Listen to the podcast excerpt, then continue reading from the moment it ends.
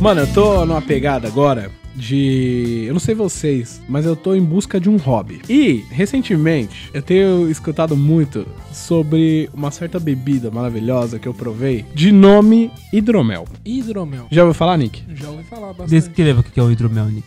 Ah, não sei o que é. Mas Ó. o- o- de onde você conhece? De onde você conhece o hidromel? Ah, cara, ficção tem muito. Ou seja, o, o Tavernas, Renan, histórias ele está medievais. Delirando numa bebida que não existe. É, não, não, não faça acesso.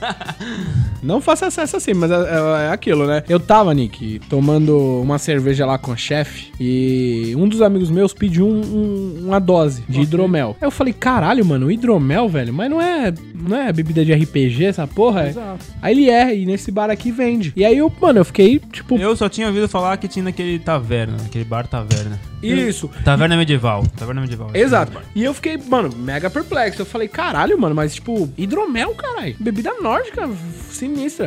Aí o que que eu, aí, que que eu pensei? O que eu pensei? Eu falei, porra, mano, deixa eu tomar. Peguei, tomei um gole. Mano, maravilhoso. Bebida é suavona. Mas e, o que, velho, que é? Base é cerveja? O que, que é? Não, a base é água e mel. Você faz água, mel e fermento. Tá bom. Ó, E aí- Hidro. Hidro vem de água. Ah, E mel? vem de, De mel. Vem de mel, Isso aqui, entendeu? isso aqui. Faz E aí sentido. você faz uma bebida à base de mel fermentado. O Tá. que significa que nessa bebida aí, a mistura só vai água, mel e fermento.